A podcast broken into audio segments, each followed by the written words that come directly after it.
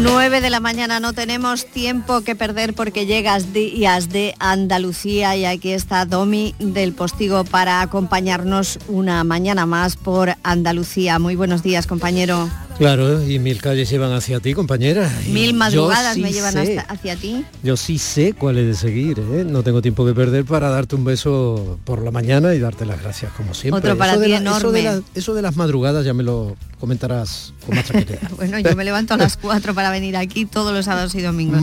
Así que mil madrugadas me traen hasta aquí. Margarita son únicos estos morancos. Son únicos. qué dos genios y qué dos pedazos de personas. Un abrazo a ellos y a ti y a todo tu equipo. Buena mañana, de, buena mañana de domingo. Y a ti. Recuerda, cualquier cosa que ocurra, ¿eh? tienes abiertos inmediatamente los micrófonos de Días de Andalucía. Un besito grande. Un beso. A mí Manolo Santana me parecía un superhéroe.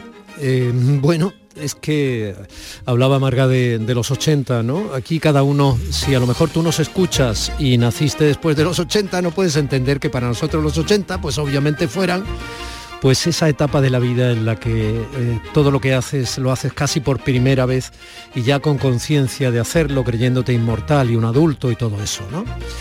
Quienes evidentemente ya han pasado esa etapa me entenderán y quienes están en ella a lo mejor reflexionan un poco y se dan cuenta de que están en ella. Ojalá esa generosidad es la que nos lleva hacia ti, como esas mil calles de la Guardia, cada mañana de 9 a 11 del fin de semana.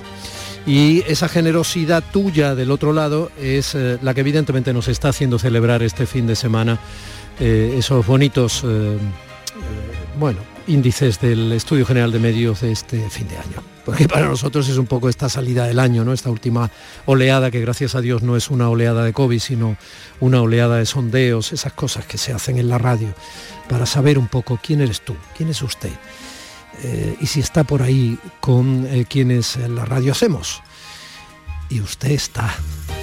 ¡Ay, qué bien! Manolo Santana para mí, obviamente, yo era un niño, eh, no había demasiados deportes en los que destacara España para mí era un superhéroe. No tengo ninguna intención de, marcharme de esta parte de Andalucía. A mí no solamente es que me guste Marbella, pero me gusta toda Andalucía. Me gusta muchísimo la gente que he conocido a, lo largo de los años. Y yo espero que estéis de acuerdo conmigo, pero yo creo que a, los que somos de Madrid, la vinculación con Andalucía es, es, es preciosa. ¿Y cómo me las maravillaría yo para intentar ser la décima parte de lo que fue Manolo Santana en lo suyo, aquí, para hacer esto, lo tuyo. ¿Cómo me la maravillaría yo? ¿Cómo me la maravillaría yo? ¿Cómo me la maravillaría yo? ¿Que cómo me la maravillaría yo? ¿Que cómo me la maravillaría yo? Que yo tenía una coca, tenía tronchito, tronchito, pencajo y pencajito, detrás de la penca un grajo, detrás del grajo una graja, detrás de la graja una tinaja con 25 mujeres y una raja, detrás de la raja un puerto que dice Don Alonso Caña y Corcho, Doña Juana Corcho Caña, sale Doña Quirigaja con siete guitarajitos chicos, Don Quirigajo, se quiere usted que Quirigaja conmigo, no Doña Quirigaja, no quiero que machaque vino la flor de. Inténtelo, inténtelo. ¿Quién inventó el rap? Lo inventaron en el Bronx, lo inventaron en Madre mía, inténtelo, lo inventó Pepe da Rosa eh, y lo inventó Lola Flores. Eso está clarísimo. Y no me pregunte muchos más datos. Usted lo que quiere es que me coma el tigre. Tú lo que quieres que me coma el tigre, que me coma el tigre, que me coma el tigre, mi carne morena.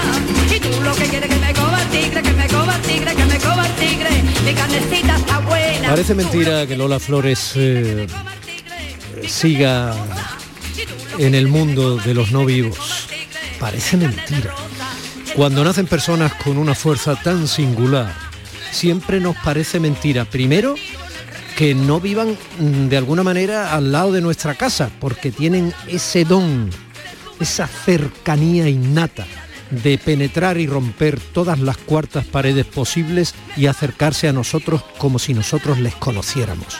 Y segundo, tenía tal fuerza de carácter que aunque uno se creyera diametralmente opuesto en cualquier ámbito de la vida, estético, cultural, ideológico, a ella, uno se sentía invadido por su personalidad. Esa personalidad que hizo que la lloraran más de 150.000 personas en su entierro.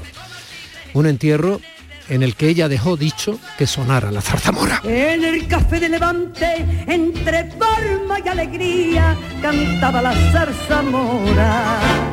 ¿Y por qué hablamos de Lola Flores al empezar? Porque Lola Flores va a ser uno de los nombres protagónicos de esta edición de domingo 12 de diciembre de 2021, de nuestros días de Andalucía.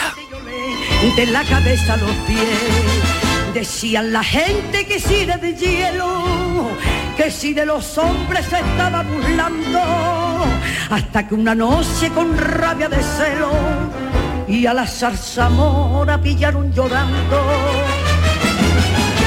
Como la zarzamora que a todas horas llora que llora por los rincones. Si estás despierto, estás escuchando la radio. Si estás escuchando la radio, no hace falta que yo te despierte.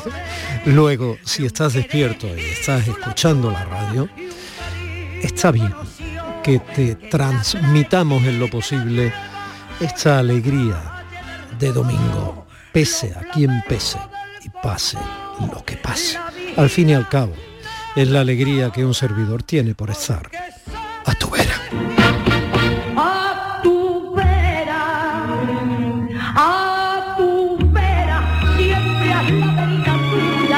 Tuya. A tu vera está Miguel Alba, porque es eh, nuestro compañero de turno hoy en el Centro de Producción de Canal Sur Radio en Sevilla, que está haciendo posible que técnicamente nosotros lleguemos hacia ti en cualquier punto del sur de España, casi, de una punta a otra de esta tierra nuestra andaluza.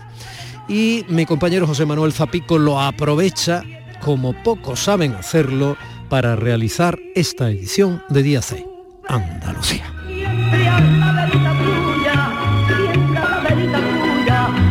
Que por ti me muera. Mira que dicen y dicen. Y mi compañera María Chamorro, que en las labores de producción, además, ha hecho factible que nuestra primera invitada esté ya sentada en su sitio.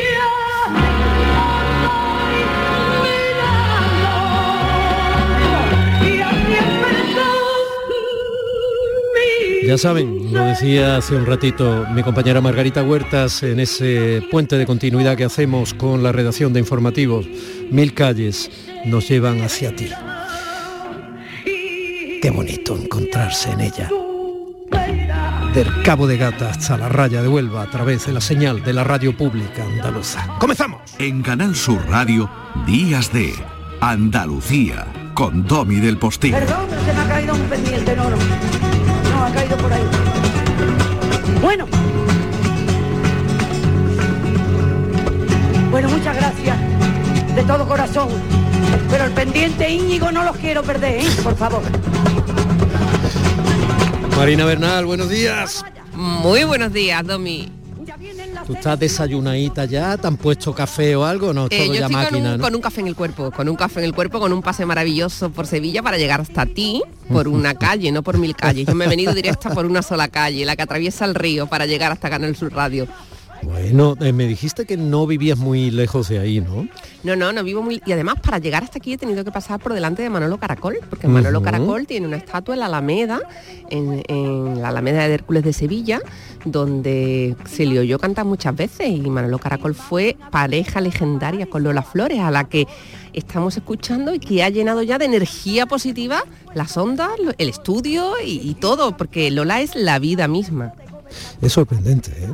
Y es sorprendente que lo digas en presente indicativo, ¿no? Lola es la vida misma.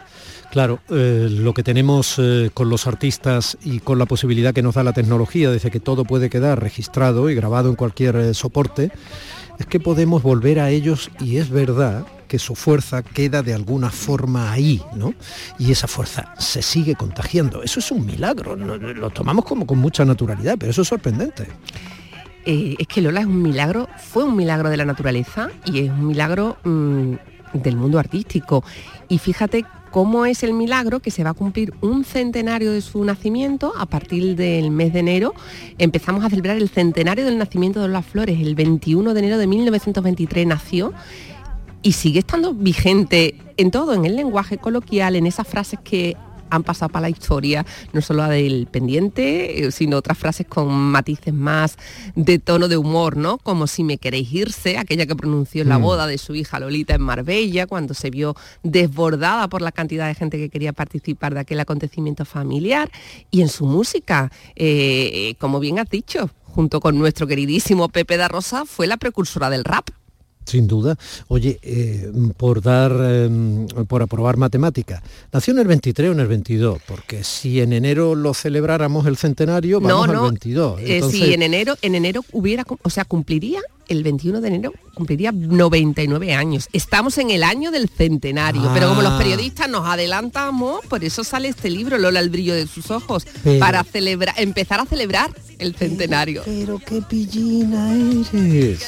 Marina Bernal está con nosotros, esta periodista andaluza habitual de los platos de televisión. Va a presentar el martes 21 eh, de diciembre no este, el siguiente, que yo también me he adelantado, el día antes de la lotería en el Teatro Cajasol en Sevilla, su último libro publicado tras el que le dedicó al cantante Rafael. Lola, el brillo de sus ojos, efectivamente. Fotografías que le van a sorprender, testimonios de Lola Flores que no se han oído demasiado, cuya torrencial presencia en los escenarios en pronto personal siguen siendo inolvidables como están comprobando solo recordándola en su propia voz. Hablabas de Caracol fue, ella era eh, jovencísima, cuando poco a poco, en aquellas óperas flamencas de entonces, a propósito que lo de ópera flamenca es una cosa que tuvo que ver mucho con Caracol, pues eh, se convirtió en la niña de fuego o, o le llevó aquel embrujo, películas, teatros y efectivamente una relación tormentosa. Vengan los guapos a verme que a todos los desafío porque ninguno se adorna con la flor de mi cariño. El valiente que lo logre no existe entre los nacidos. Y estando en esta soberbia, abrió la noche un postigo por donde entraron dos ojos que dieron vuelta a los míos. Las palabras de sus labios fue mi gloria y mi castigo. Lloré queriendo aquel padre más que por mí lloró el hijo. ¿Qué tiene la salvadora, Marina? ¿Cómo, es esta? ¿Cómo es esta copla? Madre mía. Y mm, Manolo Caracol era mayor, Manolo Caracol era un hombre en una sociedad de hombres. La pena traidora que el niño sufriera la Y una historia muy peculiar que iba al revés. Un niño muy jovencito que eh, se enamora de una mujer que no lo era y que además eh, socialmente obviamente no podía ser, lógicamente, su mujer.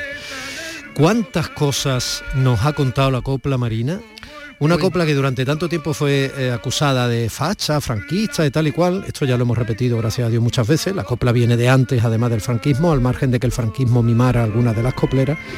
Y eh, cuántas cosas cuenta la copla que nada tienen que ver, sino todo lo contrario, con aquella moral, ¿no?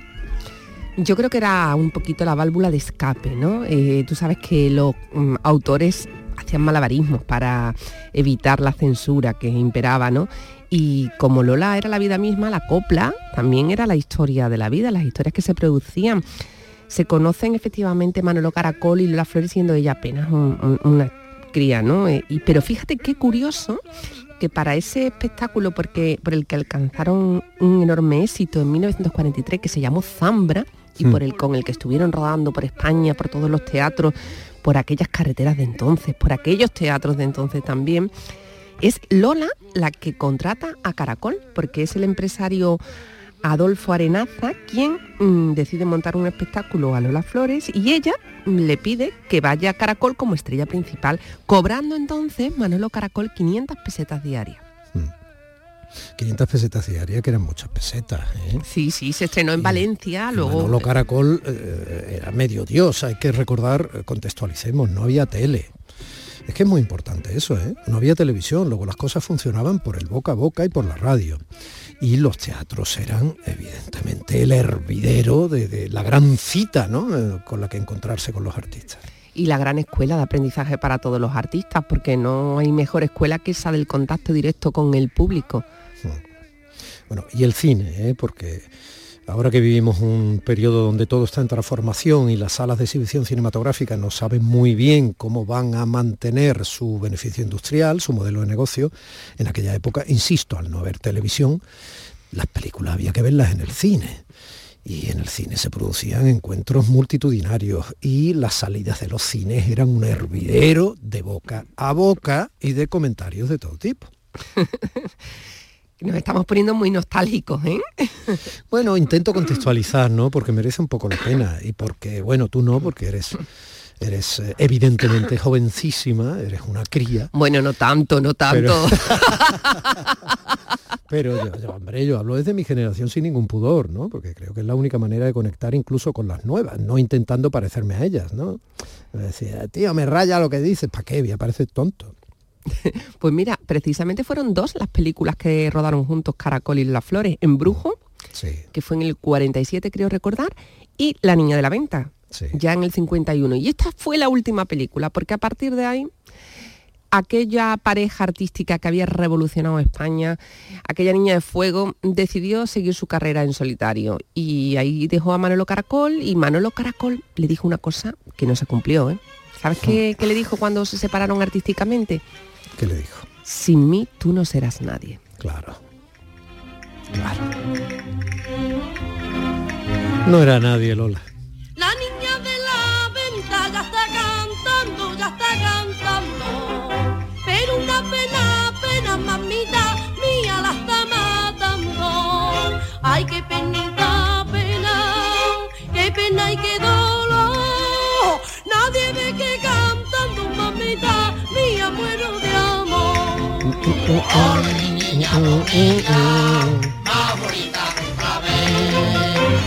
Bueno, pues Lola empezó siendo Imperio, Imperio de Jerez, entre otras cosas porque Pastora Imperio era la gran sombra artística, ¿no? Era, y probablemente alguien a la que ella en su primer momento pues eh, no le importaba ni todo lo contrario parecerse, ¿no?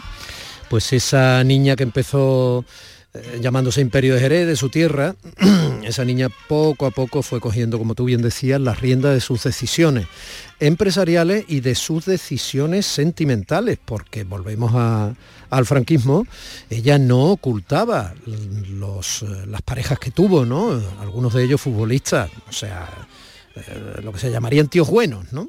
En la época.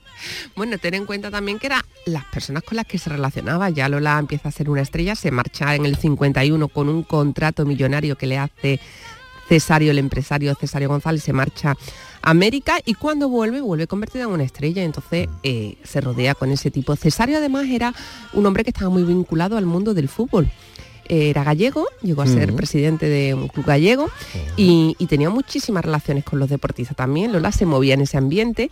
Ella reconoció como más oficiales una relación con Biosca, con Coque, pero Lola mm, nunca se ocultó de nada ni nunca intentó mm, disfrazar las cosas. Ella vivía su vida y las vivía en una época en la que, como bien dices, pues mm, no se contaban las cosas y mucho menos si eras una mujer. Exactamente, así fue. Y eh, esa Lola empezó a tener amigos eh, dentro del mundo de- de- del escenario y de la música impresionantes y tremendamente diversos e internacionales. Esa Lola eh, acabó siendo, yo me estoy acordando del homenaje, yo sentado en la salita de mi casa con mis padres mirando la tele, en el que estuvo Celia Cruz, en el que lo presentaba Rafael, creo recordar. Esta, te hablo puramente de memoria Bueno, sensorial. Celia. Cruz era su hermana cubana, como ella le gustaba llamarla. Había una relación estrechísima entre las dos porque se habían conocido pues cuando Lola, eh, en los años 50, cuando Lola empieza a ir a América y había quedado impactada Lola por la mm, magia, el embrujo de Celia Cruz. Y cuando Celia empieza a venir a España, al principio le costó casi 20 años conquistar al público español. Y Lola era de las pocas artistas que la apoyaba, que hablaba de ella, que intentaba abrir las puertas. Cuando por fin Celia triunfa en España con su azúcar, es entonces cuando eh, se descubre esa relación fraternal entre ambas. Se querían muchísimo, se adoraban y Celia nunca olvidó que fue Lola quien la apoyó desde el comienzo de, su llegada a España. Oye, y, si no hablaba inglés, ¿cómo, se, cómo pasaba aquellos ratos con Gary Cooper o, con Onassis que se fascinaba con ella o, o- esas fotos que la vemos con Ava Gardner, ¿no? En aquellas, en aquellas cenas largas de noche que Ava Gardner Las noches de Madrid. venía a España, ¿no? Sí, pero, pero, pero ¿cómo En llegaba Carité, a tener esa Carité. conexión? ¿Cómo llegaba a tener esa conexión con personas con las que no hablaba su idioma? Pues como ella se las maravillaba maravillosamente, se las maravillaba estupendamente, porque había una cosa que se llama el lenguaje no verbal y sobre todo el lenguaje de los ojos. ¿Cómo me las maravillaría yo? Decía Lola, y ella te miraba de esa manera que te hacía ya sentirte como en casa. Era una mujer que se podía comunicar con cualquier persona. Fíjate que en esa época de los años 60 en Madrid empiezan a proliferar los tablaos flamencos, que se convierten también en, en una plataforma para todos esos artistas que no tenían del mundo del flamenco, grandes artistas que no tenían eh, forma a lo mejor de darse a conocer. Y Lola monta con su marido, con Antonio González, eh, Caripén, y es una sala por la que van pasando pues todos los artistas andaluces y que se convierte en un referente, pero Lola se convierte también en ese punto de apoyo que hace falta cuando está fuera de casa, porque eh, no solo daba trabajo, sino que luego también eh, los invitaba a comer, hacían vida familiar y en ese tablao se fundan algunas dinastías flamencas, como por ejemplo, allí es donde Enrique Morente conoce a su esposa Aurora Carbonell. Precisamente hablábamos de Enrique Morente, eh, porque Enrique Morente, lo vamos a recordar hoy, está muy bien que traigas eh, su nombre, Marina, porque tenemos eh, aniversario en el recuerdo ¿no? de, de Enrique Morente. Se cumplen mañana 11 años de una muerte que a todos nos dejó completamente cuajados, ¿no? Para mal. Oye, ¿hablas hablado ya del pescailla? ¿No? Has hablado ya de, de Antonio González. Eh, El hombre conocía- con el que se tenía que casar, Claro, así lo definió Lola. Claro, vamos a ver, ella, se cono- eh, ella, ella ya lo conocía en los años 40, o sea, eh, no se casa con ella hasta 16 años después de que se conocieran.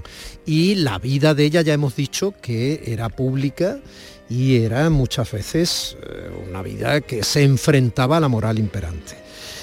Pero se casa con el pescadilla y a partir de ahí ya se acaban los titulares en prensa, otra cosa es que su vida privada fuera la que ella quisiera y de eso se ha investigado y se sabe, pero se acaban los titulares en prensa y su marido es el pescadilla. ¿Cómo era esa relación? A propósito, que se casaron de madrugada porque él estaba amenazado por la familia gitana de la madre de su primera hija.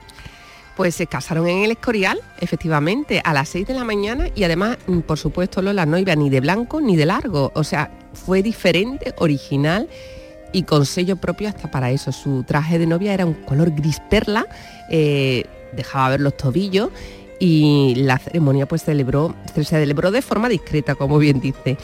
Él fue en el 57. Y Lola, cuando habla de su marido, cuando hablaba de su marido, decía Sí, que ella se razón. casó. fue en el 56 fueron novios ya oficiales, tienes razón, sí. Habían hecho previamente un viaje a Venecia, el Hmm. Festival de Cine de Venecia, donde Lola contaba que se había enterado que estaba embarazada de Lolita, la que iba a ser su hija mayor. Hmm. O sea que ella nunca ocultó nada, ella para ella vivió la vida con naturalidad. Ten en cuenta que estamos hablando del 57, ¿eh? que, que era una época complicada. Bueno, pues se casa, efectivamente Antonio estaba casado anteriormente, por pero por la- las leyes gitanas tenía una hija y esa hija luego formó parte también del núcleo familiar de Lola completamente, era una más, ¿no? Eh, Lola se casa con un gitano y se convierte en madre de tres gitanos, pero ella no lo era. Claro, es muy Aunque siempre Ella tenía- reivindicó claro, la cultura gitana. ¿eh? Solo tenía una parte por abuelo, ¿no? Por, pues, ¿De dónde le venía? Mira, ella dice que el padre de su madre, o sea, su abuelo materno, que era- su madre era de Sanlúcar de Barrameda, Sí. dice que era gitano y se dedicaba a la venta de aceituna. Pero su hermana Carmen Flores mm, lo pone un poco en duda, porque ten en cuenta que Lola muchas veces contaba las cosas de una manera que a lo mejor no se ajustaban estrictamente a los cánones de lo que había ocurrido. Y todo el mundo, bueno, pues lo interpretaba. Decían sus hijas, tanto Rosario como Lolita, decían que ella mm, decía mm, cosas que se terminaban convirtiendo en verdades. O sea, que Lola primero intuía las cosas y luego terminaban siendo. Pero Carmen Flores, que fue también mm, con su hermana, además de ser una artista eh, con un talento innegable, pero lógicamente estando al lado de Lola, Lola era de tal nivel que no dejaba brillar a la gente que estaba a su alrededor. Su brillo era cegador. Y Carmen Flores pues decía que ella, que no, que ella cree que eso no era así, que su hermana lo contaba así, pero ella cree que no. Pero de todas formas, siendo, no siendo gitana, era aceptada y sigue siendo aceptada como una más. O sea, ahí en este libro, Lola, el brillo de sus ojos, Fernando Soto, eh, gitano, jerezano, un gran artista que ha rendido en su espectáculo homenaje a Lola Flores, dice que era la gachí más gitana. Qué interesante, otra de sus maravillosas aparentes contradicciones. Hay una fotografía en la que están los do- las dos con unos abrigos eh, blancos. La fotografía es en blanco y negro, entonces no sé si los abrigos serían blancos, serían color crema, o una sería blanco y otro crema, pero muy similares. Ella y Pepa Flores. Las dos se llamaban Flores, pero tenían poco que ver. Excepto que las dos tenían un talentazo y una personalidad bestial. Bueno, y eran de generaciones distintas, ideológicamente distintas, pero hay algo, hay una fuerza. ¿Qué fotografías tiene tu libro? Que sé que tienes algunas imágenes que van a sorprender, Marina. Bueno, pues tiene más de 100 fotografías, muchísimas de ellas inéditas, aparece recogida gráficamente toda la vida de Lola, porque este libro por- pertenece a una colección que, de la editorial Sevilla Press que se llama Vida Gráfica, Mm. y, y en la portada aparece con una bata de cola blanca que le hizo justo Salao, el que él llama, el- a él lo llamaba Lola el rey de las batas de cola, y aparece Lola con los brazos en cruz extendidos, eh, con los flecos volando en el mar de Cádiz, ese mar que ella tanto Mm. amaba, y, y ya tú sabes que tuvo casa en Marbella, Sí. eh, Rosa Villacastín me cuenta aquella etapa marbellí porque la entrevistó en numerosas ocasiones Sí, sí. en su casa de los gitanillos. Yo creo que supongo que la conocerías tú también, aquella casa, porque era, eh, aunque Lola hacía muchísima vida familiar, ¿no? Era un punto de encuentro, pero era más que nada, dice Rosa, que cuando en Marbella había dos vidas, la vida diurna y la vida no- nocturna, Lola era de las poquísimas artistas que vivía tanto el día como la noche. Y el día era exclusivamente para su familia, porque ella era artista y de noche estaba en todas las fiestas, se la reclamaba en todos los sitios, pero durante el día ella ejercía de madre. Allí estaban sus tres hijos, allí estaba su hermana Carmen Flores, también sus sobrinos se dejaban ver, la gente cercana a su entorno. Y ella hacía vida de madre, de ir al mercado, de relacionarse con la gente de Marbella, de hacer las paellas en la piscina y luego por la noche se convertía en la artista. Bueno, habría tanto que hablar de Lola. Nos quedan tantos flecos. Muchos de ellos están en Lola, El brillo de sus ojos. Ese libro de mi compañera Marina Bernal que mm, se va a presentar eh, dentro de una semana. eh, y que nosotros queríamos ir poquito a poquito eh, desentrañando, ¿no? Un poquito, una pincelada. De Lola seguiremos hablando. Es una de las personas que, cuya personalidad, cuya fuerza, insisto, al margen de la diferencia o de la distancia que cada uno podamos tener con su manera de ser o con su contexto sociocultural, con su generación, etcétera, su fuerza siempre me han contagiado, siempre me han poseído. Es una cosa tremenda. Recuerdo perfectamente el día de su muerte. Yo estaba entonces haciendo radio en Radio América, la emisora que Jesús Quintero tenía en la calle Placentines en Sevilla. Yo hacía las mañanas en, esa- en ese año. Y, y- y para mí fue un impacto y reaccionamos sobre la marcha. Hicimos un programa por el que pasó medio mundo porque medio mundo quería decir algo de ella, Marina. O sea, que es que Sí, y sí. no fue difícil de producir porque todo el mundo cogía el teléfono. ¿Sabes qué te digo? Era Sí, una todo cosa el mundo impactante. quería, era artista de artistas, efectivamente. Jesús Quintero además es el responsable del título de este libro, Lola el brillo de sus ojos, porque Mm. esa frase se la dice Lola a Jesús Quintero en una entrevista en Canal Sur Televisión, donde Mm. le dice que ella está tan guapa porque el brillo de los ojos no se opera. Pero si me permites, Domi, Mm. yo me voy a tomar la libertad, abusando de nuestra amistad, de invertir los papeles y te voy a hacer una pregunta. Porque yo sé que tú conociste también bien Antonio Flores y compartiste incluso con Antonio reparto cinematográfico. ¿Cómo fue aquella experiencia? Sí, bueno, no lo no bien, no quiero eh, mucho menos después de muerto Antonio, ¿no? Sería por mi parte una bajeza. No fui amigo de Antonio, pero sí, sí, sí, nos conocimos, coincidimos en algunas ocasiones y se dio además la anécdota de que conociéndonos ya a través de otras personas que eran elementos comunes, pues eh, sí, eh, coincidimos en una película, Cautivos de la Sombra de Javier Elorrieta. Y además coincidimos en que, eh, tú sabes que muchas veces en una película, aunque eh, se forme parte del reparto, no siempre coincides en los rodajes. Efectivamente, pero, Pero ahí sí, sí. hubo. Pues sí, sí hubo. Y además fueron rodajes nocturnos. Quien conoce un poco cómo se hace el cine sabe que el cine es muy lento. En aquella época se seguía haciendo, además no se utilizaban cámaras digitales, se seguía haciendo con una sola cámara y había que cambiar todo cada vez que se eh, rodaba un plano, ¿no? Como tú sabes, ¿no? Para resumir. Entonces la noche era muy larga, los rodajes de noche son muy largos y, ahí estuvimos nosotros. Eh, atracábamos una joyería, luego me pegaban un tiro en, en, un ojo cuando intentaba huir con Juan Ribó en un coche de la policía, pasaban cosas. Pero sobre todo pasaba tiempo y en el tiempo se habla mucho. Y entonces siempre sirve para conocer mejor a la persona con la que de alguna forma ya habías coincidido o, habías, o te habías encontrado en algún estreno, en alguna fiesta de Madrid, tú sabes aquella época, ¿no? Te hablo de años 90, inicio de los 90. Y sí, tuve la suerte de conocer un tío eh, que además a mí me gustaba, yo cantaba algunas de sus canciones, y que tenía una sensibilidad muy particular que creo que excepto en sus canciones que se ve, poca gente conoció. ¿eh? Él tampoco era especialmente hablador, era una persona introvertida, lo que quizá le jugó una mala pasada cuando probablemente no soportó la muerte de su madre. La vinculación de Antonio con su madre era tremenda. Era, era, era estrechísima. Lola contaba que pasaban noches enteras hablando, mm. que, que, siempre fue su gran debilidad, su hijo, fue su gran apoyo y el día que faltó su madre, pues 15 días más tarde Antonio fallecía. Pero ¿tú qué recuerdas de, compartir esas horas con Antonio? Porque eh, como bien dices, era una persona muy retraída, era una persona que tampoco se entregaba con todo el mundo, pero sé que tuvisteis momentos muy Sí, porque la noche de cercanía. sí, porque hombre, los rodajes aparte tú tienes que sacar cuando tú interpretas un papel, decir, con un compañero, es que es fundamental, ¿no? Atracábamos una farmacia, no sé qué, tú tienes que sacar. Y eso une, siempre une, porque sin el compañero, a no ser que tengas un plano solo tú, sin el compañero no funciona nada. Me explico, eso los escenarios pasa siempre. Y eso de alguna manera, aunque sea en ese momento, siempre mínimamente une, por muy diferente que tú seas de la persona con la que estás haciendo en ese momento la secuencia, ¿no? O compartes escenario. Y, y Antonio en la noche eh, sí hablaba.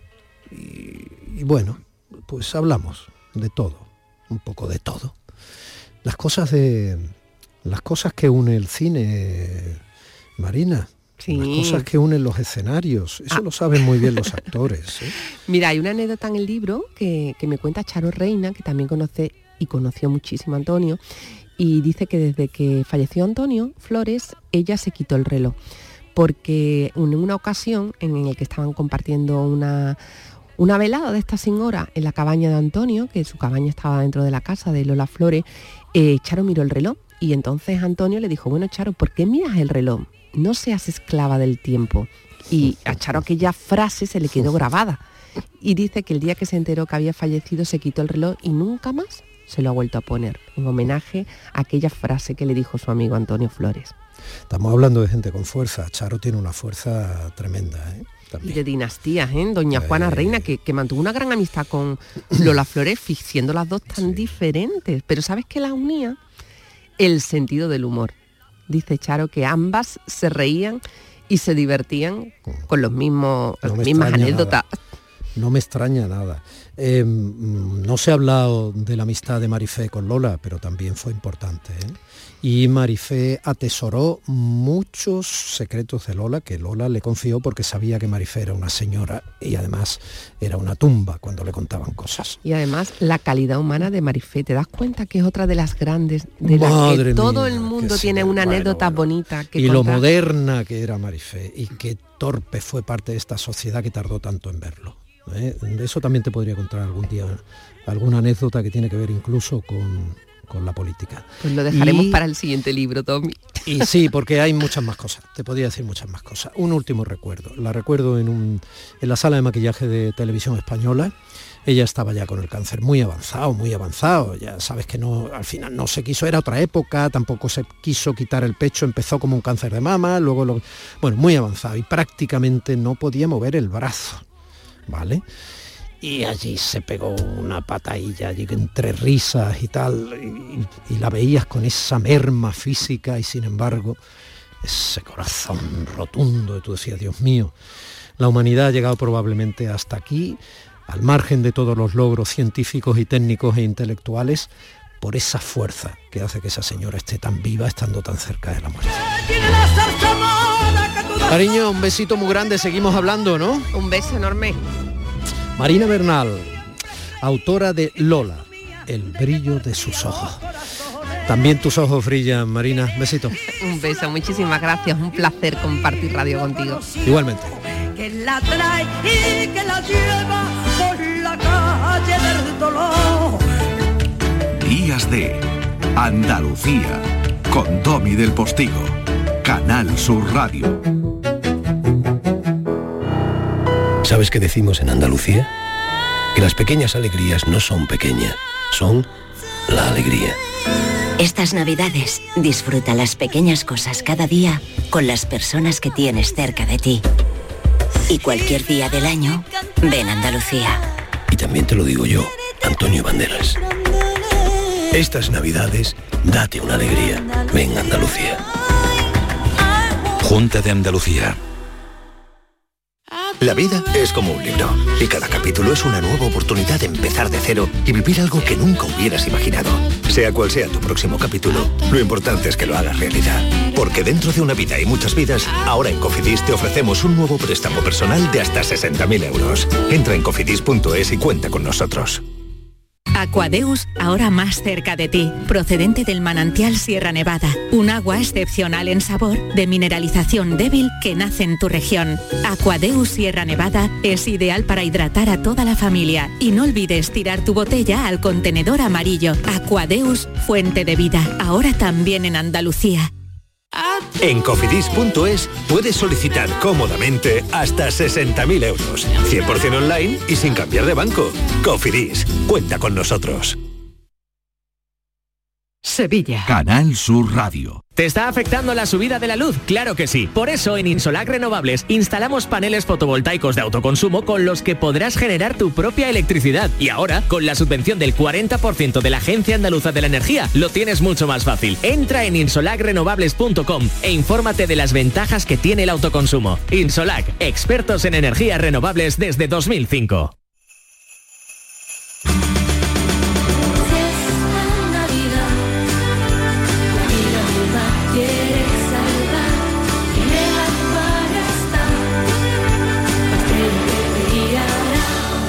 Esta Navidad tiene una nueva estrella.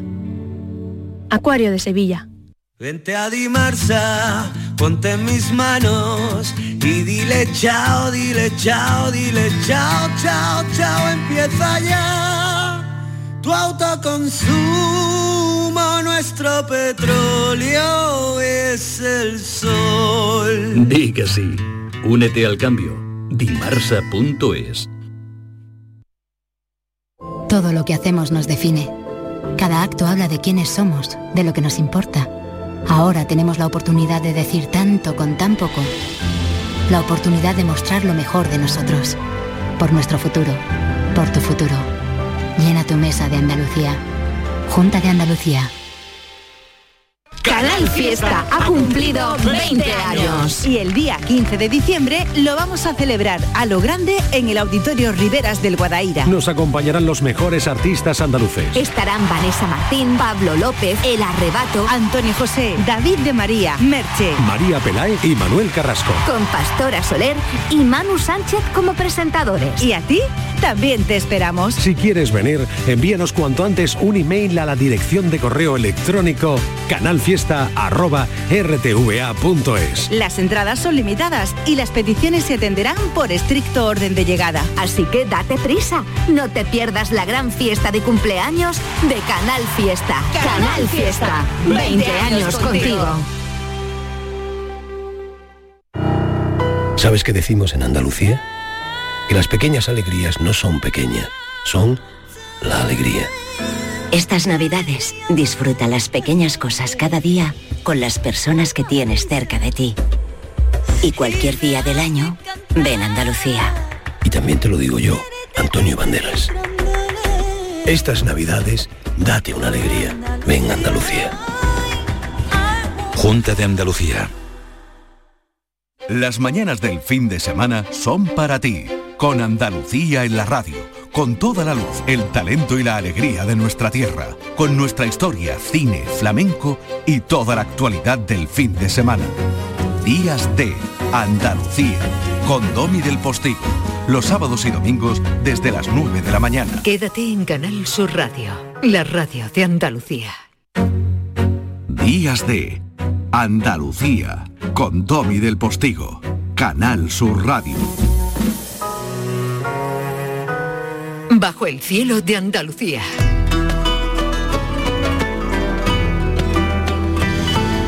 Nuestro Indiana Jones Manolo Navarro sigue en sitios remotos y no montado en una moto. Buenos días.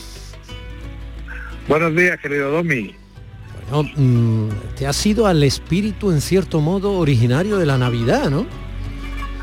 Sí, bueno, ahora te voy contando lo primero. Bueno, primero te quería felicitar por el estupendo resultado del EGM, que me alegro de corazón y No, creo tú que te lo tú mereces. tienes mucha por tu- culpa, tú tienes mucha culpa. ¿eh? Bueno, no, o sea, una, una poquita sí, pero vamos. Yo creo que al César lo que es del César y, y esto yo creo que debe estar muy contento porque es un trabajo de muchísimos años y cuando los trabajos de tanto tiempo dan dan buen resultado, dan frutos, pues yo creo que la felicidad de todos, creo que hablo por todo tu equipo, por todos tus colaboradores, es mucho mayor. Así que, me alegra, bueno, me alegra que eso te que eso te ilumine un poquito y te dé buen rollo.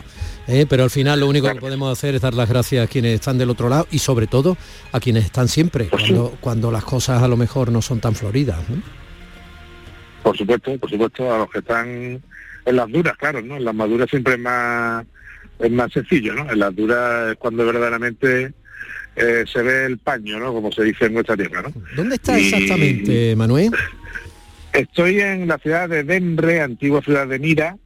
Eh, he salido esta mañana desde Patara y a través de la costa del Mar Egeo, eh, pasando muy cerca de, de donde está el, el pecio más antiguo del mundo, el barco sumergido más antiguo del mundo, que se acabó hace unos años, al final de los años 60, que es el pecio de Uluzun, que es un barco de la edad del cobre, esta costa maravillosa del Egeo del sur de Turquía, eh, que en cierta medida se parece mucho al tramo que hay entre Nerja y la Herradura, es una costa de este perfil, una costa abrupta, con aguas muy claras, eh, aquí hay además algunas islas enfrente, eh, y ha sido un trayecto maravilloso y veníamos de Patara, que es el sitio donde nació el personaje del que vamos a hablar, y eh, llegamos a, a Denre, a Mira, que es el sitio pues donde desarrolló su carrera fundamentalmente, su carrera episcopal, y donde falleció y fue enterrado antes de dedicarse a otros menesteres navideños, ¿no? Hablamos de, de San Nicolás, que es conocido en el mundo cristiano como San Nicolás de Bari, y es conocido como San Nicolás de Bari porque cuando esta zona eh, fue tomada por, por los musulmanes, eh, un grupo de, de devotos cristianos cogieron los restos de San Nicolás y los trasladaron desde esta localidad de Mira, en el, en el Egeo, en el sur de, de Turquía, como te digo, hasta la ciudad italiana de Bari. Pero en realidad San Nicolás, que además es patrono de Grecia, es patrono de Rusia, aquí vienen bastantes rusos, por cierto, a ver a, a esta iglesia que tengo enfrente, eh, que es una iglesia maravillosa, que se empezó a construir en el siglo V y luego se volvió a reedificar en el siglo XI, una iglesia que tiene ciertos tonos, parecen visigodos para que nuestros eh, oyentes se, se ubiquen un poco, un poco en una iglesia románica, con, Yo tengo que decir este tipo que, de... que Manuel Navarro me ha mandado algunas fotos esta mañana y, y la verdad, yo supongo que se pondrán, se podrán ver en internet, ¿no? Eh, habrá cosas, pues, pero, pero son, sí, son sí. emocionantes, es, es asombroso, es alucinante. Y también duele ver cómo el tiempo, muchas veces algunos de esos frescos, ¿no? En, en la, en las cúpulas, en, en la bóveda, vamos, en, las paredes, pues obviamente... lo, lo ha, lo, lo ha desgastado mucho. Y eso con una restauración del, del zar Nicolás a final del siglo XIX, pero bueno, como te decía hace un momento, eh, Nicolás es patrón, San Nicolás es patrón, es patrón también de Rusia, ¿no? Entonces, bueno, toda la, es muy interesante porque estamos en estas fechas ya tan próximas a la Vamos, vamos Navidad, vamos a intentar contextualizar brevemente el personaje, si me lo permite. Estamos hablando de Nicolás, ¿vale? Claro. Nicolás nace en una familia que era cristiana, en el 200 y pico después de Cristo, ¿vale? O sea, hace aproximadamente Nicolás- 1800 años, ¿no? Para redondear. Sí, 1700, pero sí, 1700. Nicolás es un personaje... Nace en Patara, eh, espérate, del- que entonces era una ciudad griega. Sí, Patara es una ciudad, Por es una ciudad que, que tiene, Patara es una ciudad que en sí misma ya tiene muchísimo interés, porque ahí fíjate que en el- se, se decía en los textos antiguos griegos, incluso en la propia Ilíada, que, que el dios Apolo había nacido en, en, en Patara. Eh, y de hecho existe un, un palmeral en el que se supone que es donde vino al mundo, al menos eso mantiene, sostiene la tradición, y es muy probable que un oráculo de Apolo estuviera en la ciudad, una ciudad que fue reconstruida en época romana por Nerón y que visitó Nerón, por ejemplo, ¿no? Sí, Y eso una ciudad que mantiene todavía, sí, una Sí. cantidad de, que allí, de de- que allí nació el dios Apolo, lo dicen sobre todo los, los guapitos de, de la ciudad de Patara, ¿no? Es- eso. Bueno, la cosa es que este hombre crece, se hace cura, se hace sacerdote Ya, y pues, termina sacerdote. siendo obispo ahí, en Mira. Y es obispo aquí en Mira. Y es un obispo que llega a que hay participar. una estatua que tú me has enviado diciéndome, Sí, mira, que mira. Y me he quedado... Sí, sí, esta esta es reciente, esta la ha hecho la, la Fundación Santa Claus, precisamente, y es una imagen que se ve que está el, el Santo San Nicolás con niños, ¿no? Porque bueno, hay una fundación que es Santa Claus que se dedica a la paz en el mundo, a trabajar por la paz en el mundo, al trabajo con la infancia y demás, ¿no? Entonces, bueno, San Nicolás es un personaje muy importante en vida y de hecho llega a participar en el concilio de Nicea, que sabes que también está aquí en Turquía, en el norte, donde se, que es el concilio en el que se eligen los, los textos canónicos de la Iglesia, los, los que iban a ser evangelios canónicos, que son los que conocemos hoy, y los otros que son los que eh, se utilizan en otras iglesias, en otros contextos, pero no en la, en la iglesia eh, católica, ¿no? Eh, Nicolás es un, pertenece a la iglesia ortodoxa, es un hombre que ya tenía una fama de, eh, bueno, pues de bueno, de ayudar a solucionar muchos problemas ya en vida, y es un hombre al que después se le atribuyen diversos milagros, que es lo que está un poco detrás del origen de, de la figura de, de Santa de San Nicolás de Santa Claus, ¿no? De- Del Papá Noel, ¿no? Y el primero que se le que, les, que se le atribuye, que le sonará a muchos oyentes por la, el tipo de tradición que es, porque casi todo el mundo ha colgado alguna vez un calcetín en una chimenea o en una ventana, esperando que, que bueno, que bien Papá Noel o bien los Reyes eh, dejaran algo dentro, ¿no? En sus respectivas noches mágicas, ¿no?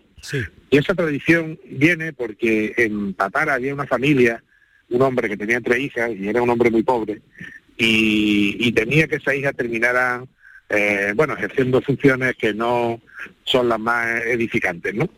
Eh, San Nicolás se entera de la historia y entonces, según cuenta la leyenda, eh, echan unas monedas de oro por la chimenea de la casa, de tal suerte que la hija había entendido sus humildes calcetines, posiblemente remendados en esa chimenea, y las monedas de oro vienen a entrar en la en esa media, en esos calcetines, y esa familia que tenía tanta angustia eh, económica, eh, pues eh, se salva, ¿no? Se salva el problema, ¿no? Y ahí empieza a, las bondades de, de San Nicolás a, a ser conocidas. Luego salva a unos niños, que a tres niños, que se caen, porque la relación con los niños es muy importante, claro. Salva a tres niños que se caen de un árbol y los salva de, de- de la muerte. Y luego a otros tres niños que han sido eh, descuartizados para ser servidos en una pensión como comida, San Nicolás los resucita. Con lo cual su vínculo con los niños sí es muy es muy fuerte. Y luego aquí también, y ahora acabo de tener la oportunidad de verlo, en una placa de mármol que representa una cruz griega con dos anclas, dentro de esta zona del Egeo, San Nicolás es también el patrón de la gente del mar. Es lo que, digamos que la Virgen del Carmen hace en nuestra, que en nuestra cultura, en nuestra religión, ¿no? Eh, de proteger a los marineros, pues aquí en toda esta zona, esa protección en el mar eh, se le atribuye a, a San Nicolás. De, momento, de manera que aquí había tenido, mientras la ciudad pertenecía al mundo, al, al orbe cristiano, al orbe griego, tenía un gran seguimiento, y como te digo, los devotos de, otras latitudes, sobre todo de Rusia, vienen bastante por aquí a verlo. Luego sus restos son trasladados a Italia, y ya viene la tradición europea posterior que incorpora elementos de otras culturas, como la alemana o la británica, y para conformar un poco la Navidad que se que se vive hoy hoy día, ¿no?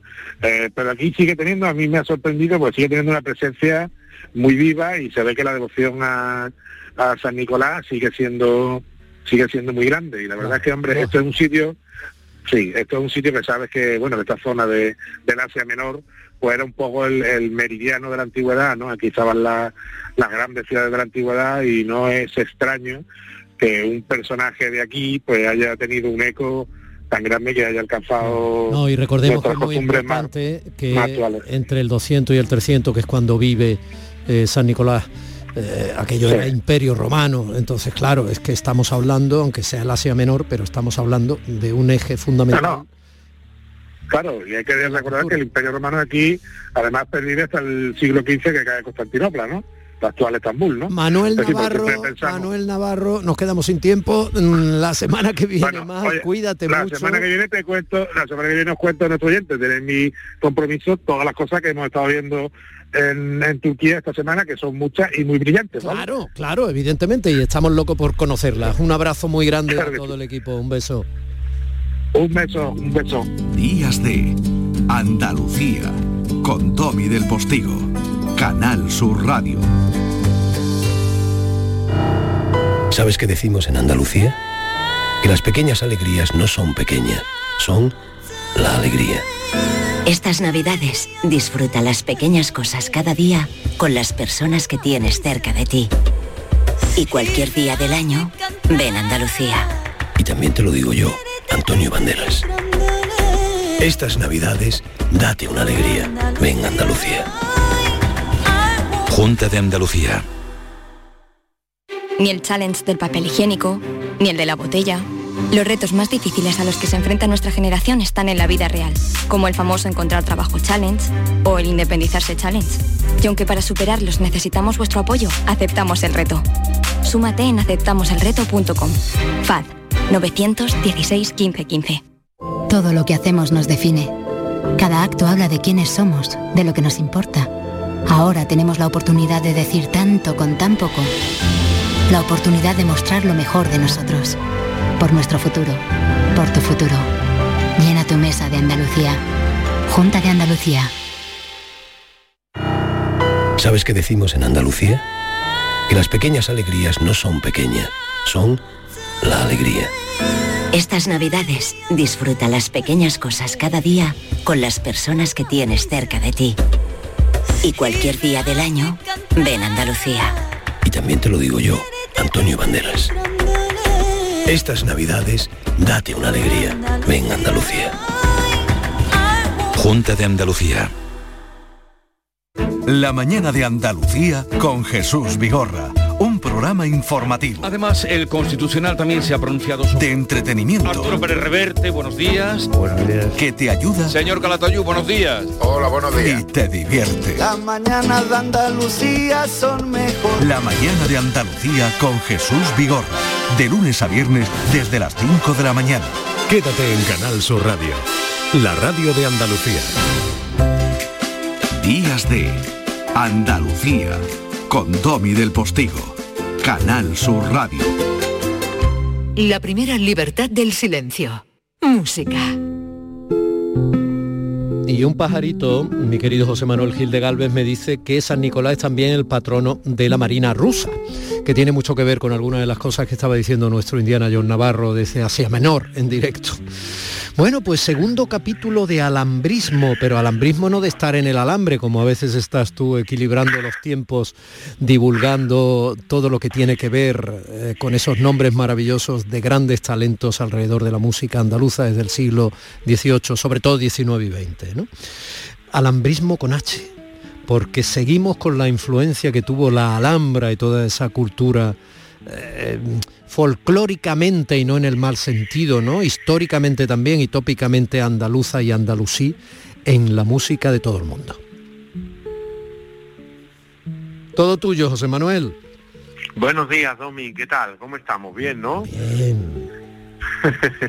Fíjate qué bonito. Pues sí, pues vamos a seguir con este segundo capítulo de la Alhambra, estamos, del alambrismo, nos situamos más o menos entre 1870, 80, casi 1890, ¿de acuerdo? Esta segunda etapa, el otro día hablamos de la primera, y eh, tendremos que tener en cuenta que eh, estamos en los años de restauración, ¿no? Y esto, digamos que mm, eh, se empieza, empieza a calar algo que se llama como andalucismo musical, ¿no? Es importante. Toda esta tendencia oriental, ¿de acuerdo?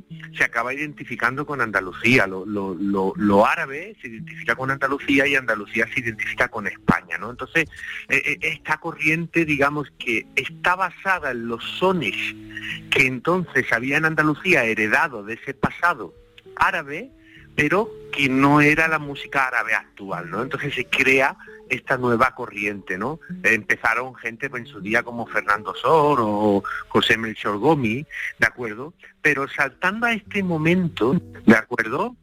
Uno de los más importantes eh, fue Miguel Carreras, con su pieza Al pie de la reja. A ver si nos las pueden poner.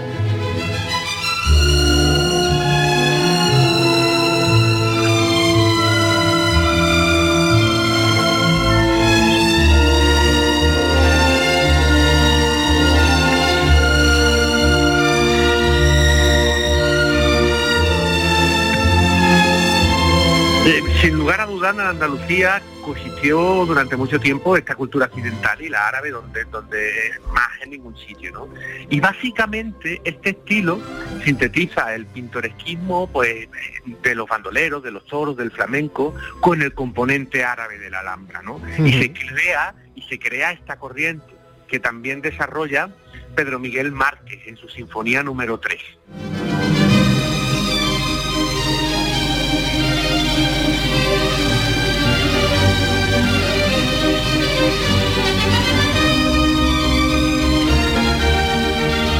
Qué fuerza tiene esa sinfonía y qué fuerza tenía también ese al pie de la reja de Miguel Carrera, a pesar de que estaba al pie, que todavía no había subido y, había traspasado la reja, vamos, o había saltado la reja en lenguaje rociero.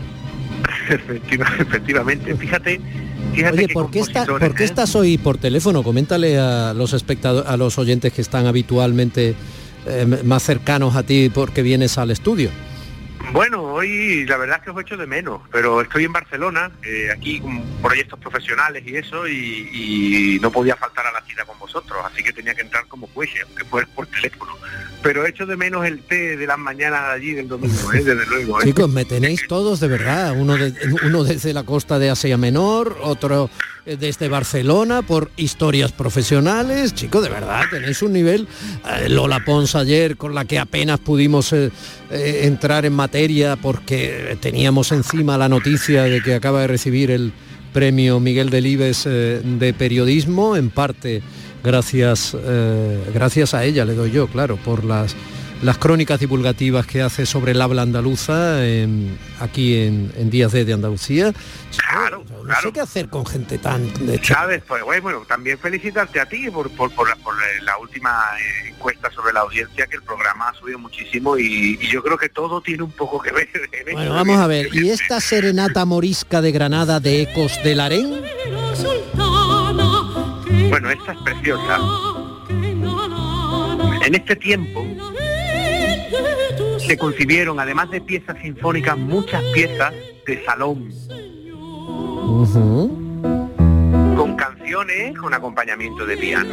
Esto es muy típico de justamente de este momento. Esto pertenece a la serie Ecos de la el nombre, de Isidoro Hernández. Recordemos, esto es eh, del último cuarto del siglo XIX, sobre 1870 y es curiosísimo, ¿eh? O sea, lo que estás haciendo es dar fe documental y sonora de hasta qué punto tuvo influencia efectivamente toda esa ensoñación andalusí alrededor de la figura de la Alhambra, ¿no? De la figura arquitectónica e imaginadamente histórica y legendaria, claro. Y, y, claro, y una cantidad de compositores andaluces y españoles de primer nivel, bueno, Carrera, Miguel Márquez, Isidoro Hernández y ahora la obra más importante de todas que he preparado para hoy es de este periodo es En la Alhambra de Tomás Bretón, que es una obra de gran inspiración.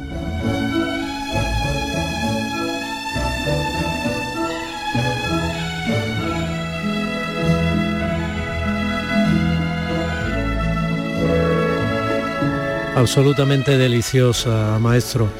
José Manuel Gil de Galvez, eh, lo vamos a dejar en estos deliciosos y balsísticos, me atrevo, ¿no? A, describir puntos suspensivos de Tomás Bretón en la Alhambra de 1881 para continuar dando fe de hasta qué punto lo andaluz en este caso, referido a toda esa ensoñación eh, morisca andalusí o como queramos alrededor de la Alhambra, tuvo la creación musical del siglo, en este caso 19, en todo el mundo.